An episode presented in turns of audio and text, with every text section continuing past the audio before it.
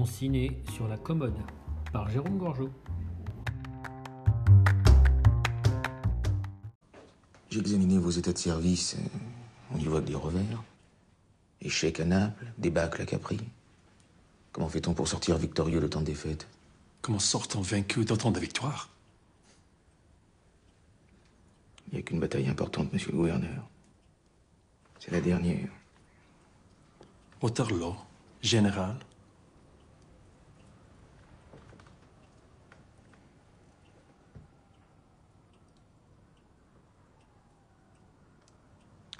La dernière.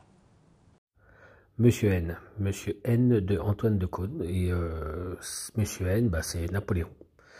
Alors, ça m'a amusé de retomber sur ce film de 2003, qui, bon, forcément, il a quasi 20 ans dans les dents, hein, maintenant, le film. hein. Euh, un réalisateur, c'est Antoine de Caunes, qui est pour moi un réalisateur euh, pas fabuleux, fabuleux, pas mauvais, mais pas... Enfin, je pense que dans ce qu'a fait euh, Antoine de Caunes comme film, euh, on peut pas dire que le cinéma en a été bouleversé euh, au-delà du raisonnable. Ça a toujours été des films... Enfin, c'est bien, mais enfin, c'est pas, pas non plus. Je rappelle qu'il a fait, il a fait une biographie de Coluche, l'histoire d'un mec qui était pas, était pas, pas bouleversante. pourtant, c'était intéressant. C'était sur la période où Coluche s'est présenté aux élections, euh, aux élections présidentielles. Donc, il aurait pu, il avait matière à faire un super film, et il en a fait un film qui est pas, selon moi, qui est pas, qui est pas bouleversant, bouleversant, euh, pour être poli. Après, voilà, c'est euh, un, un type qui est très éminemment sympathique, hein, Antoine de Caunes, c'est pas le problème, hein, mais enfin, son cinéma n'est pas n'a pas laissé des traces non plus indélébiles. Il avait fait un, un téléfilm que j'avais trouvé sympa en 2011 sur Yann, sur Yann Pia, euh, la fameuse députée du Var qui avait été assassinée, mais enfin, c'était bien un téléfilm, euh, même si l'actrice principale était Karen Viard, très convaincante, hein, mais enfin, c'était quand même, bon... Euh, Les Morsures de l'Aube, moi je m'étais assez ennuyé à regarder ça. Antoine de Caunes, c'est pas un réalisateur, je dirais, bouleversant. C'est quelqu'un qui s'est un peu accro... Ça fait un peu penser à Michel Sardou qui s'accroche au théâtre alors qu'on n'en veut pas. Bon, ça l'empêche pas d'en faire, mais. Et je dirais qu'Antoine de Caunes, c'est un peu pareil, il fait du cinéma, mais c'est pas. Même en tant qu'acteur, ça n'a jamais été extraordinaire, ni très ni très mémorable. Mais ce film-là, euh, s'il devait en rester qu'un, je dirais peut-être que c'est celui-là, parce qu'il a des ambitions, parce qu'Antoine Decaune, à l'époque, euh, en 2003, il cherche à faire un film euh, qui a un petit peu de... qui surprenne, qui montre qu'il peut faire un film quand même euh, d'une reconstitution, quelque chose d'historique, quelque chose d'un peu d'un peu surprenant, donc quand même un beau casting en plus, et puis on l'attendait pas là, donc euh, parce qu'Antoine Decaune, à l'époque où et on est en 2003, il reste encore avec une image euh, très typée des années 90 d'un type qui a fait le con euh, dans les émissions de Canal Plus avec euh, Philippe Gildas, hein, pour ceux qui se rappellent très bien de tout ça. Donc il est encore en la recherche d'une certaine crédibilité euh, qu'il n'a jamais vraiment, à mon avis, acquise au, au cinéma. D'ailleurs, la preuve, c'est qu'il a refait la télé après. Euh, je pense que euh, c'est moins par passion que par dépit, parce que mais ce film-là est plutôt, plutôt. Alors, il est bon, il fait deux heures, hein. Mais il faut bien ça pour euh, raconter euh, les dernières euh, années de Napoléon, les derniers mois, quand il est à l'île de Sainte-Hélène.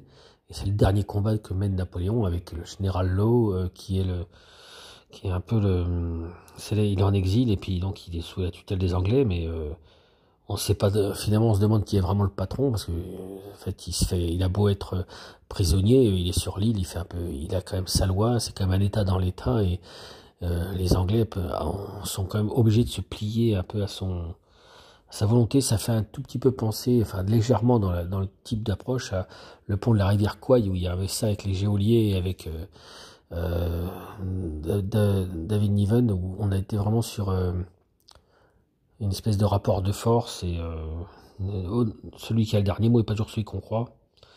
Et euh, ce film-là, en plus, c'est une espèce de mystère euh, sur autour de la mort de Napoléon, parce qu'il y a Napoléon, bon, évidemment, un personnage qu'on présente plus, mais qui a des, qui a, qui suscité des fantasmes. hein. Donc, euh, il y a une théorie sur la mort de Napoléon. Je vous en donnerai pas les détails dans ce film-là, euh, même si je spoil toujours, toujours beaucoup dans mon podcast. Là, je vous laisserai voir éventuellement si vous regardez un jour le film ou si vous en rappelez plus.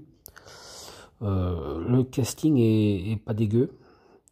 Le casting, c'est. on va commencer par le rôle titre, hein, c'est Philippe Torreton. Donc, Philippe Torreton est pour moi des très très grands acteurs, un grand comédien français qui s'est un peu grillé ces dernières années parce que parce qu'à un moment il avait fait une tribune incendiaire sur sur Depardieu, mais un truc qui était tellement euh, tellement violent qui s'est mis beaucoup de gens à dos, même s'il avait dit des trucs qui n'étaient pas complètement toujours idiots sur les choix politiques et foireux de Depardieu, mais enfin il s'était quand même permis de, de, de, rentrer dans les plumes de Depardieu de façon frontale il n'avait pas forcément la carrière cinématographique comme l'avait fait gentiment remarquer, enfin gentiment plutôt perfidement remarquer euh, Lucchini. Il faut quand même être sûr de sa carrière pour pouvoir euh, critiquer celle de Depardieu, quoi. C'est un peu ce que disait Lucchini à l'époque.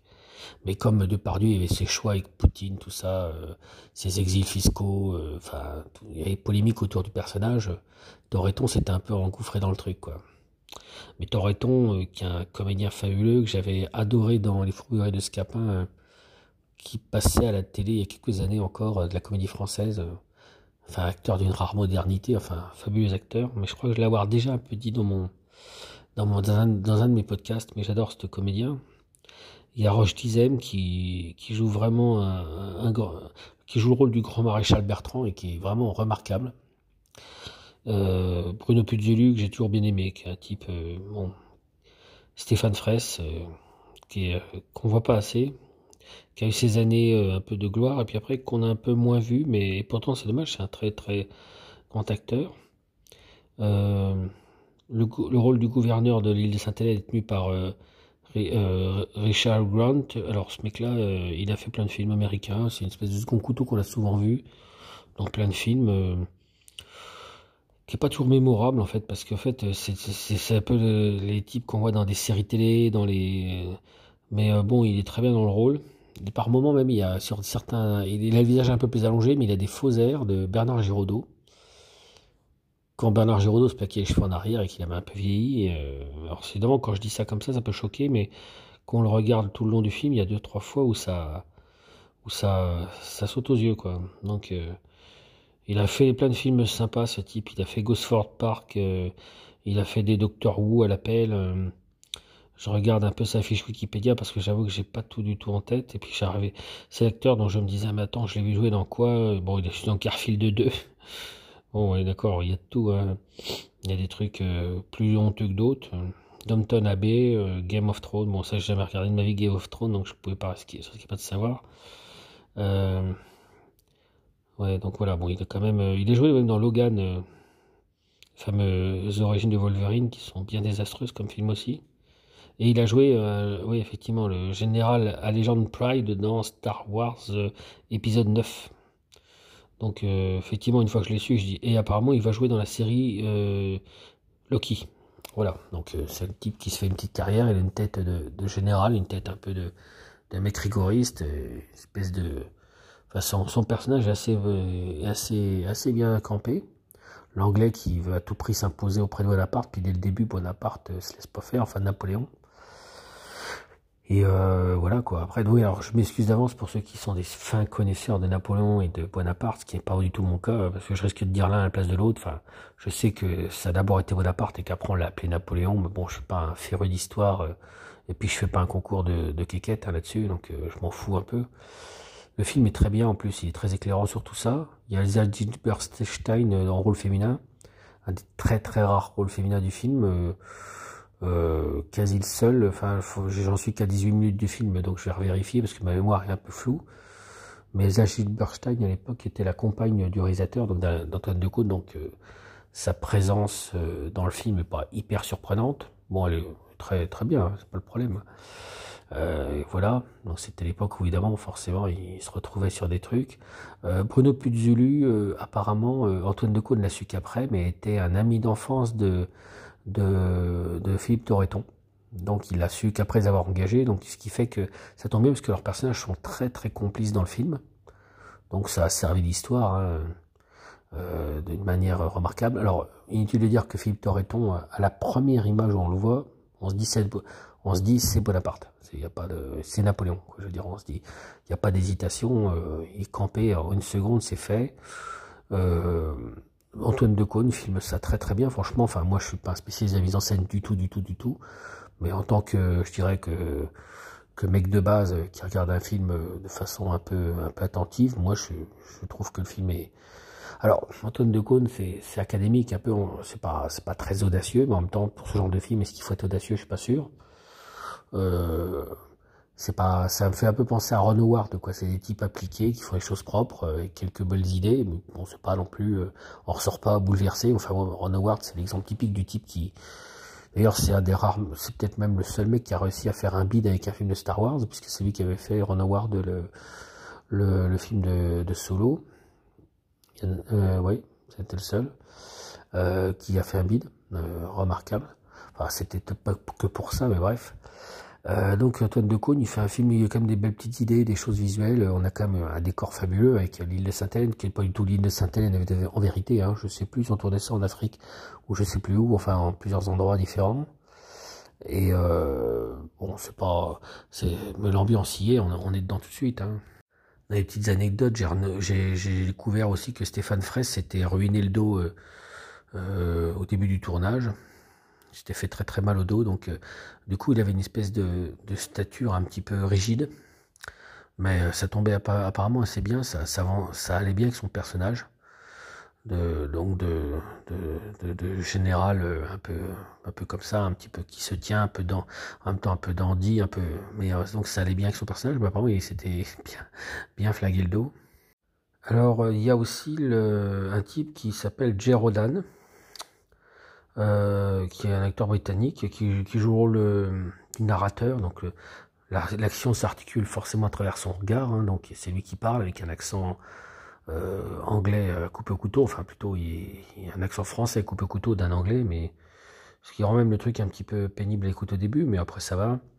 Euh, D'après sa fiche Wikipédia, il était réalisateur, scénariste, producteur de cinéma, acteur. Mais enfin, en tant qu'acteur, je sais pas trop ce qu'il a fait en fait, parce que c'est assez calme. Euh, même en télévision, c'est pas. En fait, il a pas dû faire. Alors, où sa fiche Wikipédia est pas mise à jour, ce que j'espère pour lui où il n'a pas fait grand chose après, mais c'est pas c'est pas flagrant quoi. Il a pas c'est pas un type qui a beaucoup marché, alors que bon, il est pas mal dans le film, il a un bon rôle. Euh... Alors avant de parler du film, juste un petit mot sur le sur Napoléon lui-même, qui a été euh, qui a été évidemment de maintes fois mis porté à l'écran. Enfin, ça se compte plus forcément. Hein. Parce qu'en France, on a De Gaulle, on a Napoléon, quoi. Tu t'arrêtes là de ça. Donc je veux dire après, encore, De Gaulle n'a pas été tellement porté à l'écran. Il l'a été récemment, mais très peu. Puis bon, c'était c'est compliqué à mettre à, l'écran, tandis que au cinéma, c'est plus simple. Je sais qu'il a été joué à la télévision, mais ça, j'ai pas voulu regarder parce que c'était TF1, mais par Christian Clavier dans les années 2000, je pense. Il a été évidemment euh, euh, interprété euh, aussi dans les films de, Sacha Guitry. Donc ça, c'est, je dirais que c'est, pour moi, c'est, il a fait un Napoléon, donc ça, c'est Guitry étant un de mes maîtres, donc du coup forcément ça a une espèce d'incidence particulière, euh, que donc moi j'aime bien. Hein. Il était joué par euh, ben, Daniel Gélin, qui à l'époque était la star des années 50, euh, qui était vraiment la star qui, qui, était super incontournable, et puis le type s'est fait balayer par la nouvelle vague, mais bon, c'était quand même, ça le faisait. il y a aussi eu le, le Napoléon d'Abel Gans, donc on remonte un peu plus dans le temps, voilà, c'est un Napoléon qui a un charme fou parce qu'en fait, euh, c'est un Napoléon euh, avec des, des enfin, avec des expressions écarquillées. Enfin, c'est c'est une espèce de, de, de, film noir et blanc surjoué, forcément pour l'époque. Hein, donc c'est normal. Hein. Donc c'est pareil, je, suis très très fan. Et non, non, c'est ce Napoléon-là euh, avait celui de, Sacha Guitry, j'y reviens un instant, c'est que il y a deux, il doit être en deux parties de mémoire, et en fait, il y a la première partie, c'est Daniel Gélin qui joue Napoléon jeune, je crois, et, euh, et enfin, donc Bonaparte, et puis Napoléon lui-même doit être joué par euh, Raymond Pellegrin, si je me souviens bien, qui évidemment fait le, Napoléon plus tassé, plus, vieux. Il faudra que je vérifie ce que je vous dis, mais je suis presque sûr de mémoire, je, je presque à le parier. Donc bon, euh, ouais, tiens, en que je vous parle, je regarde, oui, c'est ça, oui, effectivement, je, viens de jeter un œil sur, j'ai triché, j'ai regardé mon téléphone, donc oui, effectivement, j'ai une bonne mémoire, ouf. Voilà. Donc ce Napoléon-là, il fait pas du tout de chip, il est très réaliste, il est euh, une bonne reconstitution. Donc, on passe deux heures où on est vraiment dans, du, dans quelque chose de, qui fait pas du tout toc. Choisissez pas cette route, Betsy. Elle est encombrée de tant de femmes qui ne me sont rien. Celle qui vous regarde en ce moment même. Il n'y a pas d'amour dans mon lit. Il n'y a que faveur et lettre de change. Et c'est là que vous souhaitez. Alors bon, euh, si, y a en fait un, ou deux rôles féminins en plus, mais surtout une dénommée Betsy. Bon, c'est une espèce d'histoire d'amour que se refuse euh, de s'offrir euh, Napoléon sur le tard parce qu'il a d'autres choses à faire. Une espèce d'amour un peu d'une jeune femme qui sort depuis peu depuis de l'adolescence et puis qui, qui est folle amoureuse de l'empereur. Espèce de dernière pureté, c'est le symbole d'une certaine pureté que qui est offerte euh, à Napoléon, mais bon, à mon avis, son affaire est un peu pliée depuis un petit moment, donc il est plus sur des registres comme celui-là, donc il se refuse à cet amour-là. Et puis euh, la deuxième partie du film, elle est plus sur... Euh, donc là, on est sur la supposition, que la première partie est sympa parce qu'on est sur l'affrontement, mais la deuxième partie, c'est sur le principe que Napoléon a, été assez machiavélique, qui a orchestré un plan qui lui a permis de simuler et, sa mort et finalement son une évasion, enfin qui n'a pas lieu, mais enfin il y a tout un, il y aurait toute une stratégie qui aurait été euh, mise en place par Napoléon. Alors euh, le film tend à nous le démontrer dans la deuxième partie, donc euh, faut, faut gober le truc, hein, c'est quand même assez particulier. Moi j'ai toujours du mal quand c'est un film historique de gober une théorie euh, sur genre pourquoi on a coupé l'oreille à Van Gogh et puis expliquer que c'est Gauguin euh, qui s'est fâché avec un jour un soir de beuverie et puis qui lui aura arraché une oreille. Bon les suppositions ça m'a toujours un peu sur des trucs historiques j'ai toujours un peu de mal parce que ça me gâche mon plaisir. Je préfère être sur une pure fiction à ce moment-là et puis euh, là c'est quand même une théorie qui va assez loin que je pense est, partagée par certains historiens je suppose mais je sais pas tellement la culture napoléonienne pour le euh, l'assurer. Mais bon, c'est un peu... Bon, en gros, Napoléon n'est pas mort, il a fait semblant, et puis euh, quelqu'un a pris sa place. Enfin, c'est tout un jeu de dupes, mais euh, ça fonctionne pas trop. Et puis, bon, bah, c'est comme Napoléon, donc on a... Enfin, moi, personnellement, je suis peut-être trop cartésien, mais j'ai un mal de chien à accrocher à ça, puisque, bon... j'ai du mal à, gober le, ce qu'on me vend sur le reste de, sur la deuxième partie du film en fait. Dans une interview que j'ai lue d'Antoine Decaune, des années après, il se souvient de ce film comme d'un film dont il est encore très fier, alors que le film a fait un, certain bid, enfin il n'a pas marché en tout cas. Euh, alors il explique qu'à l'époque il disait qu'il il dit on, a, on est passé après le film de avec Christian Clavier sur France 2 ou je sais plus quoi. Enfin lui il dit France 2, moi je crois que c'était TF1, enfin peu importe. Euh, il, est pas, il dit on est passé après de, un ou deux autres films comme ça. Euh, sur Napoléon et euh, du coup on était un peu en queue de peloton. Dis donc, mais le film, euh, il ressemble vraiment à ce que je voulais faire et euh, j'en suis fier. C'est vrai que c'est un film très bien refait, des vraies reconstitutions. Il fait pas toc hein, du tout. Il fait, c'est vraiment à souligner. Et puis il raconte qu'il a eu un souvenir un peu, ce qu'il lui il appelle un souvenir vachikiri parce qu'il a eu un sourire jusqu'aux oreilles, je pense, c'est ça que ça veut dire, mais où il s'était beaucoup imprégné de l'histoire de Napoléon, forcément, pour préparer son film. Hein. Et euh, il y a eu au moins sept moutures de scénarios, truc, au moins, je crois, une histoire comme ça. Enfin, c'est souvent le cas au cinéma. Et euh, il avait beaucoup potassé sur le sujet. Et quand il s'est retrouvé euh, à apercevoir la silhouette au loin de Philippe Torreton, en Napoléon, il a eu un moment un peu de grâce parce qu'il a été subjugué de, de trouver Napoléon. quoi. Et c'est vrai que que Philippe Torreton est extraordinairement convaincant. Euh, ils l'ont grossi pour le rôle parce qu'apparemment il a dû prendre 10 kilos pour euh, tenir le rôle de Napoléon, mais ça n'a pas suffi. Et ils lui ont fait apparemment des espèces de prothèses d'après son corps pour euh, le rendre encore plus rond, puisque Philippe Torreton est pas loin d'être gros.